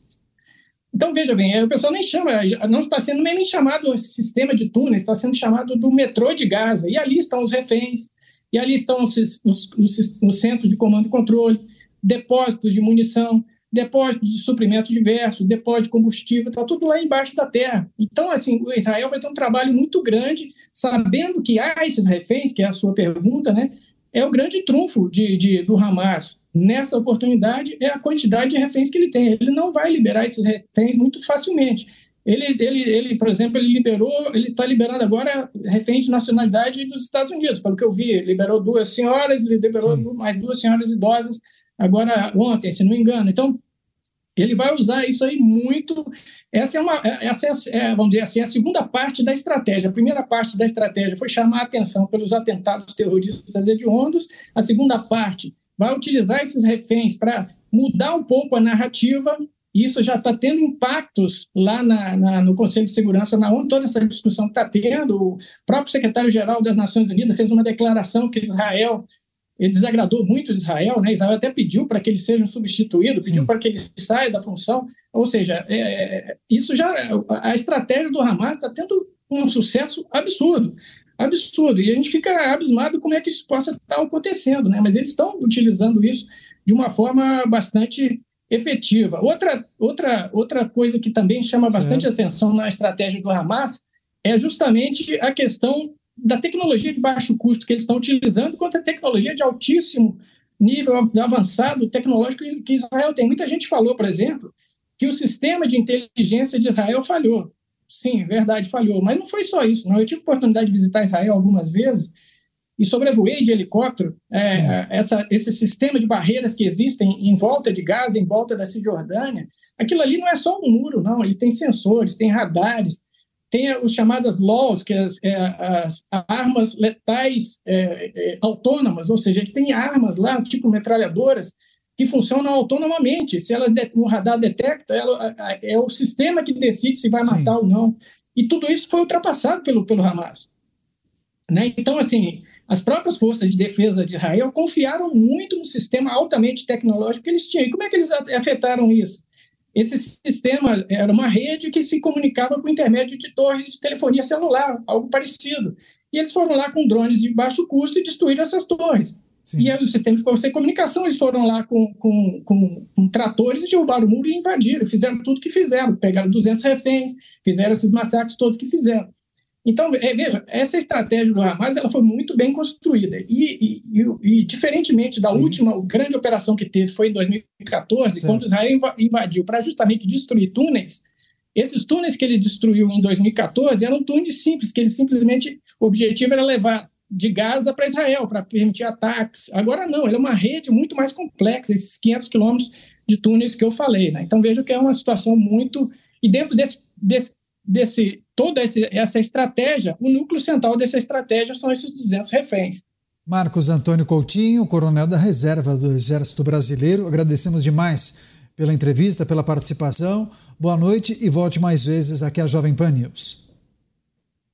Ok, obrigado e boa noite a, vocês e à audiência. Obrigado. Seguimos com mais informações, porque o presidente francês Emmanuel Macron disse hoje em Ramallah que o ataque do Hamas contra Israel uma catástrofe também para os palestinos e afirmou que nada pode justificar o sofrimento dos civis em Gaza. Ao lado do presidente da Autoridade Nacional Palestina, Mahmoud Abbas, Macron disse que uma vida palestina vale uma vida francesa, que vale uma vida israelense. Vamos gerar com os nossos comentaristas. Agora, Roberto Mota. Mota, como avaliou essa fala do presidente francês Emmanuel Macron? O que ela pode representar? Eu acho que foi um recado para o mundo e também um recado para o público interno da França. O Macron foi bem firme quando disse não ao terrorismo. Ele afirmou: o Hamas é um grupo terrorista que não representa os palestinos, mas é preciso um Estado para os palestinos, uma solução de dois Estados, o que Israel não é uma solução que Israel não tem nenhum problema em aceitar. Macron apelou para que seja uh, reativada a coligação internacional que havia sido formada para combater o Estado Islâmico e que essa coligação agora passasse a combater o Hamas. É uma ideia nova. Macron disse que a luta contra o Hamas deve ser sem misericórdia, mas não sem regras. É uma mensagem muito importante no momento em que a gente vê uma sucessão de alarmes eh, de ataques terroristas pela Europa, o Palácio de Versalhes foi evacuado, o Museu do Louvre, aconteceu um atentado na Bélgica e manifestações de apoio ao Hamas em toda a Europa. Não é um momento apropriado para os líderes europeus demonstrarem fraqueza. Pois é, José Maria Trindade também queria escutar sobre essa declaração de Emmanuel Macron defendendo essa coalizão internacional para combater o Hamas e dizendo que os militares franceses estão prontos para o conflito. É, eu dizia aqui sobre, sobre esta omissão internacional é, desse caso do Hamas. Geralmente, quando um atentado é, terrorista é, acontece, todos os países se, se posicionam rapidamente contra qualquer possibilidade. Atentados terroristas, eles são covardes porque não tem cara e pode acontecer a qualquer momento e contra pessoas que não estão na guerra, contra pessoas, contra civis e não contra militares e forças regulares.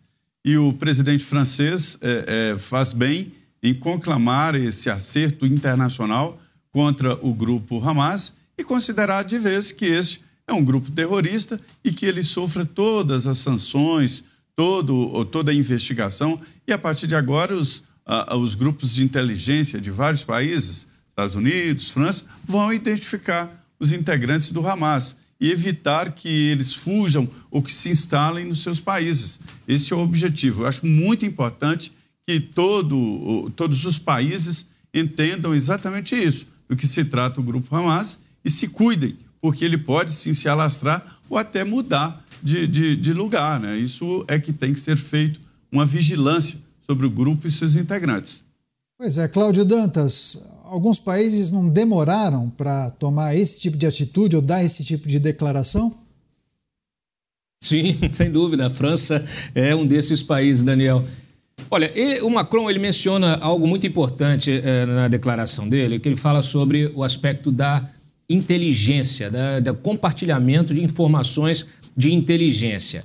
Essa coalizão ela precisa repetir aquilo que funcionou muito bem né, é, na briga do Oeste com o Leste durante a Guerra Fria, porque nós estamos revivendo a Guerra Fria sobre novos padrões, né, é, mais com a liderança é, da Rússia ali, só que com a China presente também, e com o terrorismo envolvido. Então é uma situação complexa e ela só pode ser combatida de forma conjunta.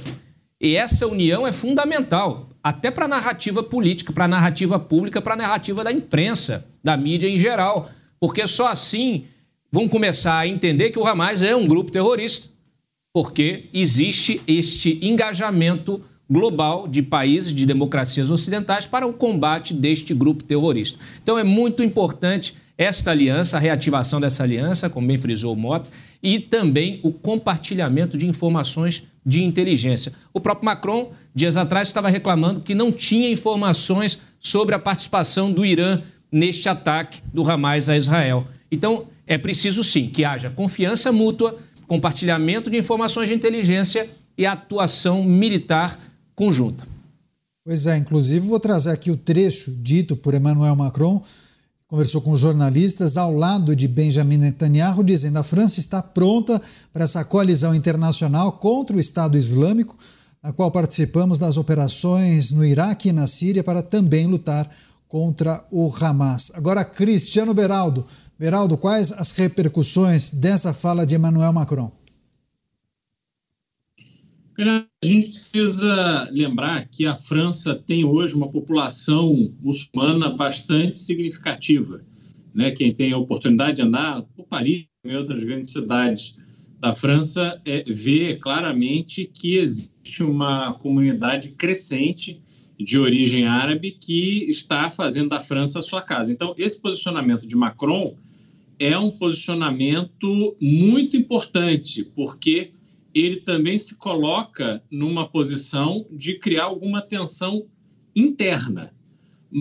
Mas é, entende também que não há outra possibilidade, não há outro caminho que não ser bastante firme no combate ao terrorismo, esse terrorismo que hoje é simbolizado é, mundialmente pelo Hamas. O Hamas precisa ser combatido numa aliança de forças com Israel para que fique claro aos terroristas de qualquer grupo que não há espaço para alguém invadir um país alheio, cometer um ato terrorista e sair impune. É essencial que a reação de Israel, apoio de outras nações, culmine com a eliminação dos líderes do Hamas. Isso é fundamental para que o mundo possa ter alguma perspectiva mínima de ordem, de paz, de que é, grupos aventureiros entendam que caso transgridam alguma linha, a resposta será firme, será dura e será letal. Rede Jovem Pan News. Os pingos nos is.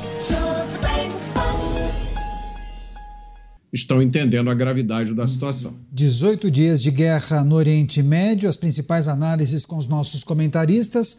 Agora, o José Maria Trindade, esse aspecto destacado pelo Mota me parece muito importante. Essa base, inclusive, no Catar, a produção acabou de me avisar, parece que reúne cerca de 10 mil uh, militares norte-americanos ali naquela região. E o Catar tem interlocução com o Hamas e tem participado de forma ativa uh, dessas negociações para a libertação dos reféns. Por enquanto, apenas quatro. Agora, Zé, a presença dos norte-americanos ali naquela região, você acha que tem esse objetivo de dar uma sinalização, mas porque muitas pessoas falam, ah, existe a possibilidade de escalada do conflito. Mas também pode ser justamente o contrário, né? Um recado, uma sinalização para que os outros acabem recuando, né? Um porta-avião é uma extensão do exército de um país. E um porta-avião desse, desse tamanho, desta importância, é uma representação muito forte. Ali estão embarcadas tecnologias importantes, né? possibilidade de, de satélites e de comunicação muito forte. E é claro que cada movimento de um gigante assim, ele obedece a uma lógica e obedece a comandos que vêm de trás, que vêm de fora, que exatamente recebe informações importantes. Não é à toa que um porta-aviões ande por um determinado lugar. Ou está é, tentando ali demonstrar força ou posicionamento, ou mesmo uma defesa. É um posicionamento importante, sim. Porta-aviões, além, evidentemente, dos aviões ancorados que estão no, na, na, embarcação, tem uma, um, um, tem, existem linhas de comunicação e existem linhas de observação muito importantes. E é, é embarcado nesse equipamento o que há de moderno em termos de armamento, inclusive uma artilharia aérea muito poderosa. Então, é sim um posicionamento forte e o um indicativo de que a inteligência recebeu dados sobre o perigo e a possibilidade de mudanças no, no, no, contexto geográfico da guerra. Então, é um movimento muito importante, sim, e um porta-aviões não muda de sentido por acaso, não. Um porta-aviões tem um objetivo também, né, Dantas, de é, evitar, impedir ações hostis de outros grupos terroristas. A gente pôde observar cerca de quatro dias a interceptação de mísseis e foguetes que teriam sido disparados do Iêmen e foram atribuídos ao grupo rebelde Houthis. Também tem esse tipo de reforço nessa parceria entre Estados Unidos e Israel, né? Exato, Daniel. Você citou um ponto muito importante da estratégia de defesa de Israel, que tem ali a, a, aquele domo de ferro, né, que é justamente a sua capacidade é, de artilharia antiaérea, que a qualquer sinal de mísseis que são é, envi é, enviados, que são disparados pelo Hamas ou pelo é, Hezbollah, esse sistema é ativado automaticamente e consegue, na maior parte das vezes, destruir a maior parte desses mísseis que cruzam os céus. Nem todos, alguns passam, né? alguns acabam atingindo regiões de Israel, algumas habitadas, outras desabitadas, e é, com esse apoio americano, naturalmente, fortalece essa capacidade de defesa, justamente porque Israel está tendo de lidar com duas frentes de batalha, lá em Gaza, no sul, e com o Hamas ali, é, com esses bombardeios que ele faz na, na, na fronteira norte. É, esse, o Zé Maria citou, né, esse potencial ofensivo, ostensivo, de você colocar um porta-aviões na, na, costa de, de um, né, um perímetro ali de países, na costa de um determinado país, é, o, o quão isso impacta. Né? na verdade, você está tá dizendo, olha, a gente tem aqui capacidade de reação rápida, estamos perto, e é, muita capacidade de reação. É bom bem lembrar que esse Gerard Ford, o, o Gerard Ford, esse, é, é, esse é, porta-aviões que foi enviado, é o maior do mundo, é o mais potente, inclusive, o que traz maior capacidade bélica. Então, Estados Unidos mandou, está enviando um recado, sim, em alto e bom som, para todos os países da região, para o Irã e para os seus aliados, e para o Hamas também, para o Hezbollah, é, para, olha, não tentem escalar a guerra, senão é, a gente vai ter de revidar. Cristiano Beraldo, quais são as repercussões aí nos Estados Unidos? Ah, não somente a imprensa, como a população. Há o temor sobre a possibilidade de uma escalada, entrada nos Estados Unidos, o que o envio desse segundo, segundo porta-aviões significa, pelo menos para a população?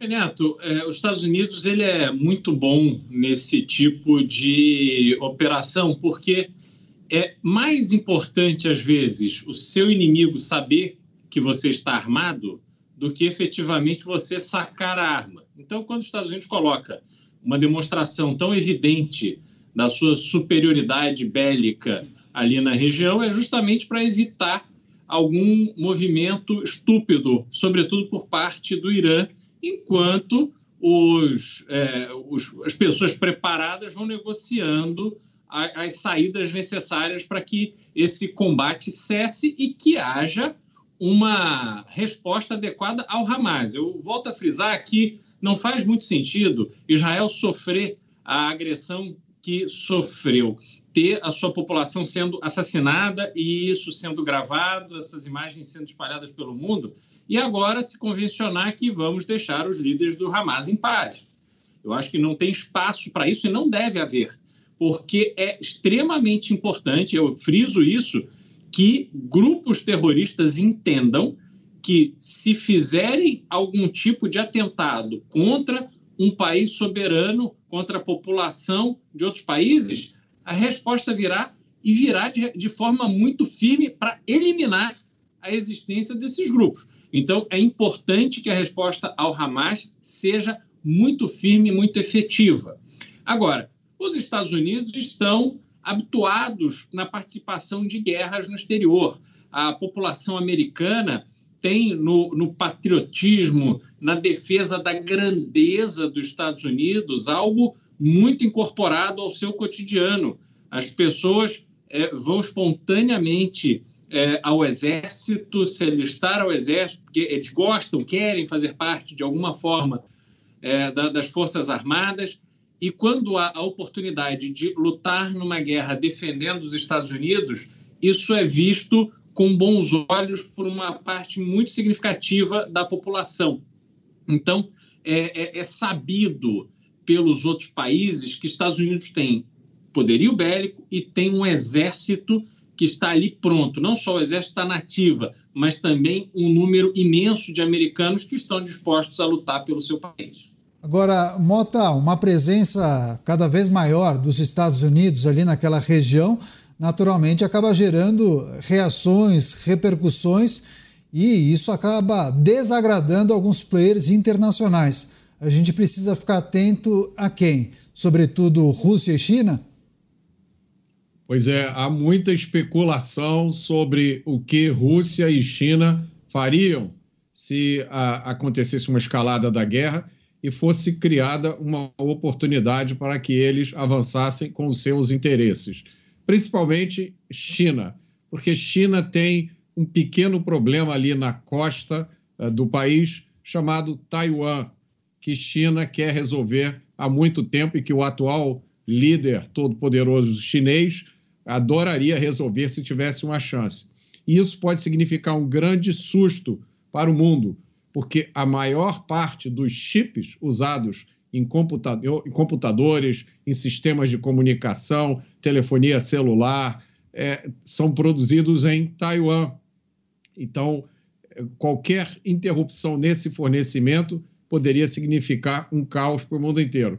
E os Estados Unidos também assumiu um compromisso é, em é, defender Taiwan desde a época da Revolução Chinesa, quando Mao Tse-tung chegou ao poder. Então, isso é mais um elemento nesse ambiente global de insegurança e que é, a gente também não pode esquecer: o Oriente Médio é a fonte de boa parte do petróleo que o mundo usa. Então, é, a gente é, vale a pena lembrar as palavras do secretário Anthony Blinken, o secretário dos Estados Unidos, hoje na reunião do Conselho de Segurança da ONU, em que ele eh, disse com bastante firmeza: o Hamas não decide o caminho que nós vamos tomar.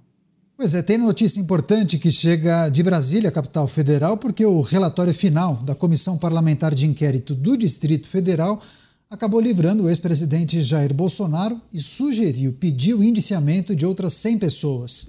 A avaliação da base do governo federal é que não haverá votos suficientes para aprovar o indiciamento de Bolsonaro, já que o próprio relator, deputado Hermeto, declarou não concordar com a imputação de crimes a pessoas que não foram ouvidas nas sessões. Quem deve constar na lista é o ex-ministro-chefe do GSI, Gonçalves Dias. José Maria Trindade, Zé, rapidamente, quais diferenças substanciais entre esse relatório e o da CPI federal? E chamou sua atenção o ex-presidente Jair Bolsonaro não ter sido incluído? Sim, é a lógica, né? Surpreendentemente, a CPI do Distrito Federal, da Câmara Distrital, né? Que aqui a Câmara Distrital é, é Câmara de Vereador e, e Assembleia Legislativa ao mesmo tempo. O governo do Distrito Federal funciona como prefeitura e como Estado, né? E é uma CPI presidida pelo PT, o Chico Vigilante, presidente do Partido dos Trabalhadores aqui no Distrito Federal. Os depoimentos foram muito mais realistas. O funcionamento da CPI foi muito mais baseada na investigação real do que aconteceu. E lembrando que o GDF é, é o governo do Distrito Federal, né? É, é, que está investigando exatamente o que aconteceu é, puxando pelo lado da, da polícia, da segurança pública do Distrito Federal. Mas na investigação ficou muito evidente de que houve desencontro de informações e de comandos, né, deixando claro que houve erros do comando da polícia daqui do Distrito Federal, do, do, dos comandantes, e pronto, essa é a investigação. E o G. Dias, né, o general G. Dias, ele era o responsável pelo Palácio do Planalto, não era a polícia do Distrito Federal, polícia militar é, existe um batalhão BGP, o Batalhão de Guarda Presidencial, que faz Sim. exatamente essa guarda do Palácio. E ali houve a falha. Então, é um relatório mais realista. E interessante que esse relatório do Distrito Federal, realista, vem no dia em que a CPI do dia 8 entrega ao ministro Alexandre de Moraes, que determinou a, a, a anexação do relatório final para que seja analisado pelo Supremo. Tá certo. Rede Jovem Pan News. Os pingos nos is. Tindo o relatório final da CPI distrital em Brasília dos atos do dia 8 de janeiro. Beraldo, um minutinho para você fechar. Eu não tive a oportunidade de ler o relatório, mas o que fica claro com os principais pontos é que ele ajuda a mostrar exatamente como a CPMI no Congresso se distanciou da realidade em busca de comprovar, como disse o Mota, uma narrativa pré-combinada.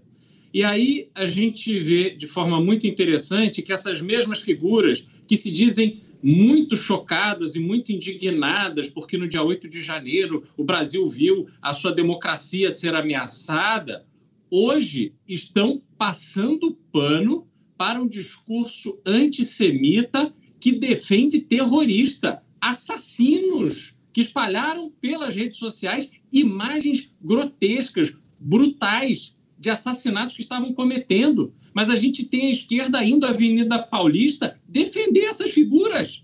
Então, quer dizer, é uma completa contradição. Uma gente desqualificada que pega a imagem, joga no lixo, se certo. defende de todas as formas da responsabilidade que tem, usando os cargos e o poder que lhe foram, lhes foram conferidos. Perfeito. Então, a gente só vê cada vez mais os absurdos que atravessamos em relação a essas investigações. Perfeito. Quero agradecer demais a participação dos nossos comentaristas. Grande abraço a vocês, bom descanso até amanhã. Antes, tem um recado muito importante, porque se você quiser ficar muito bem informado, você tem que acessar o jp.com.br. Lá você tem todas as notícias do Brasil e do mundo, além de várias, várias colunas de opinião escritas por especialistas e articulistas. O Dantas escreve lá, inclusive, viu? Os assinantes têm acesso a conteúdos exclusivos e tem mais. A assinatura dá direito a acesso ilimitado ao Panflix, que é um aplicativo da Jovem Pan.